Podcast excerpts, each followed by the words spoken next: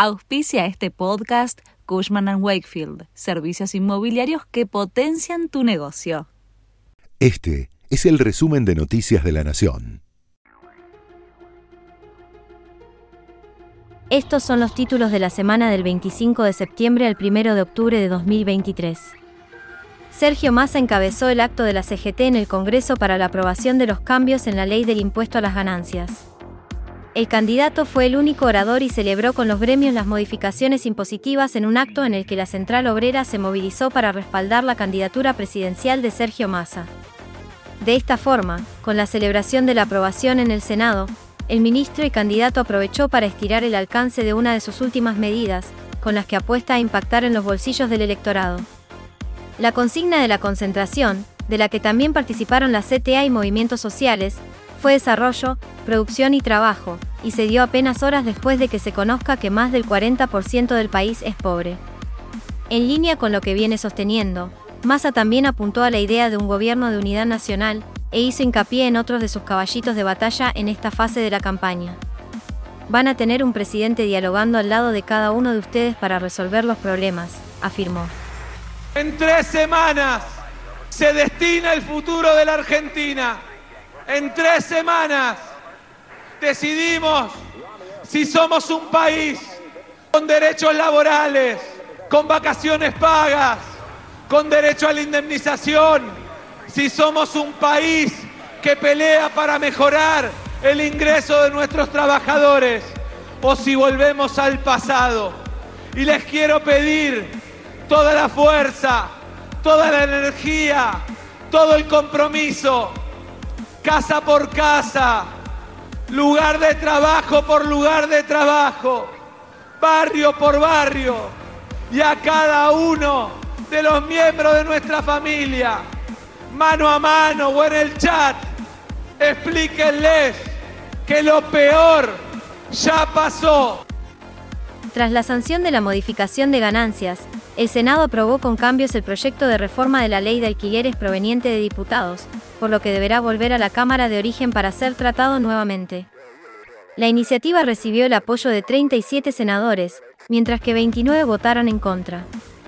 Ahora la Cámara de Diputados, en segunda revisión, deberá decidir si insiste con la sanción original o acepta las modificaciones.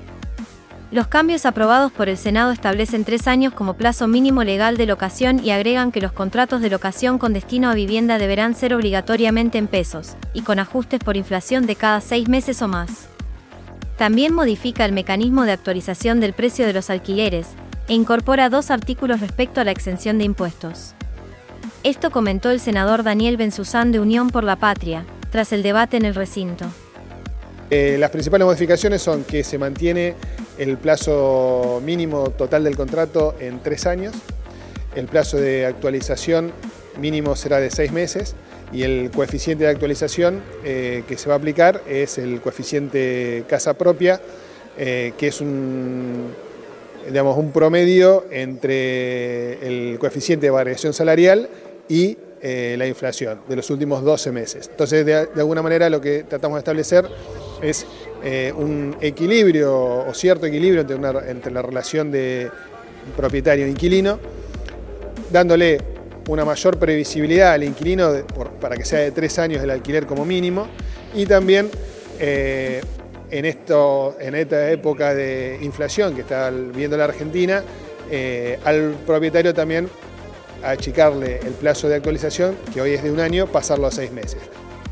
El dólar cerró el mes con una cotización récord en el mercado paralelo. Tanto el dólar blue como el contado con liquidación marcaron nuevos récords nominales en la última rueda de septiembre. Las cotizaciones de este viernes pusieron fin al veranito cambiario que se había registrado durante las primeras tres semanas de septiembre, a costa de intervenciones del Banco Central y la puesta en vigencia del nuevo dólar agro. Con la vista puesta en las elecciones presidenciales, esta semana el dólar blue tocó por primera vez el valor de 805 pesos, lo que representa una suba de 15 pesos frente al cierre anterior y de 70 pesos en el mes. Todo listo para el primer debate presidencial. El domingo los candidatos presidenciales que accedieron a las elecciones generales del 22 de octubre protagonizarán el debate presidencial, obligatorio desde 2016. Sergio Massa, Javier Milei, Patricia Bullrich, Miriam Bregman y Juan Chiaretti participarán y compartirán sus opiniones. El evento se hará en Santiago del Estero y será moderado por Rodolfo Barigui, Evangelina Ramallo, Esteban Mirol y Lucila Trujillo, quienes se encargarán de plantear las preguntas y guiar los segmentos. El temario definido para este domingo recorrerá los ejes de economía y educación, derechos humanos y convivencia democrática, además de los momentos de exposición libre y preguntas cruzadas entre los candidatos. Para el segundo debate presidencial, previsto para el domingo 8, y que tendrá lugar en la Facultad de Derecho de la Universidad de Buenos Aires, se discutirán los ejes seguridad, trabajo y producción, y desarrollo humano, vivienda y protección del ambiente. El debate será transmitido en vivo por la televisión pública. Esto decía Héctor Rubén Paz, rector de la Universidad de Santiago del Estero, recinto que albergará el primer evento. Encontramos ya prácticamente en la instancia final con los últimos detalles organizativos, después de muchos meses de trabajo junto a las autoridades de la Cámara Nacional Electoral, también de Radio y Televisión Argentina y de hecho la Cámara Argentina de Productoras Independientes de Televisión. en conjunto con las autoridades del Centro de Convenciones Forum de Santiago del Estero, hemos eh, preparado y trabajado todo lo que se requiere para una producción como es el debate, el debate presidencial por televisión. Juegan los Pumas por la tercera fecha del Mundial de Rugby. El elenco albiceleste busca el pase a la siguiente etapa del certamen que se lleva a cabo en Francia.